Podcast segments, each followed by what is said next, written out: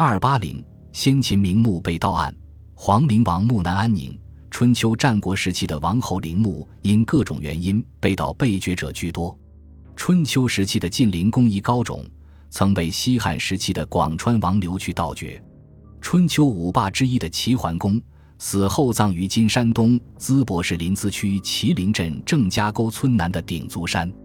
屈原在《天问》中曾有“天命反侧，何伐何佑？齐恒酒会，猝然身杀”之句，已是对这位春秋霸主命运的哀叹。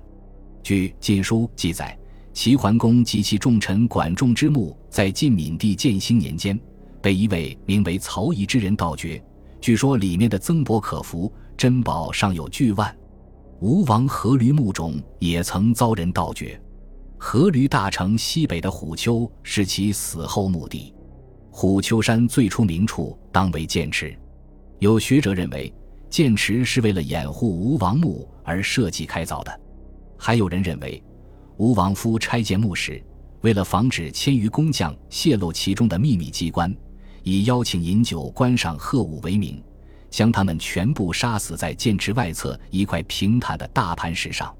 工匠们的鲜血留在磐石上，镜子渗透，与岩石融合，年久不退。相传，吴国灭亡后的数百年间，越王勾践、秦始皇、东吴孙权都曾先后来此探宝求见，结果均一无所获。据汉朝刘向《论起昌陵书》记载。吴王阖闾为礼厚葬，时有余年，越人发之。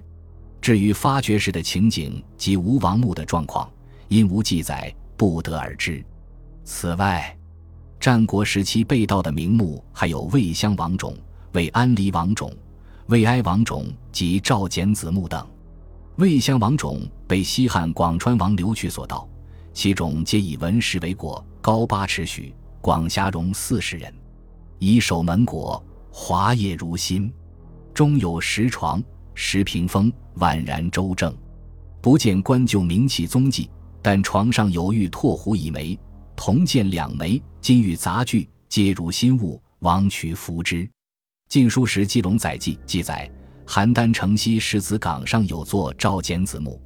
后赵皇帝石虎继位后，曾命令下属盗发此墓，但开掘的结果。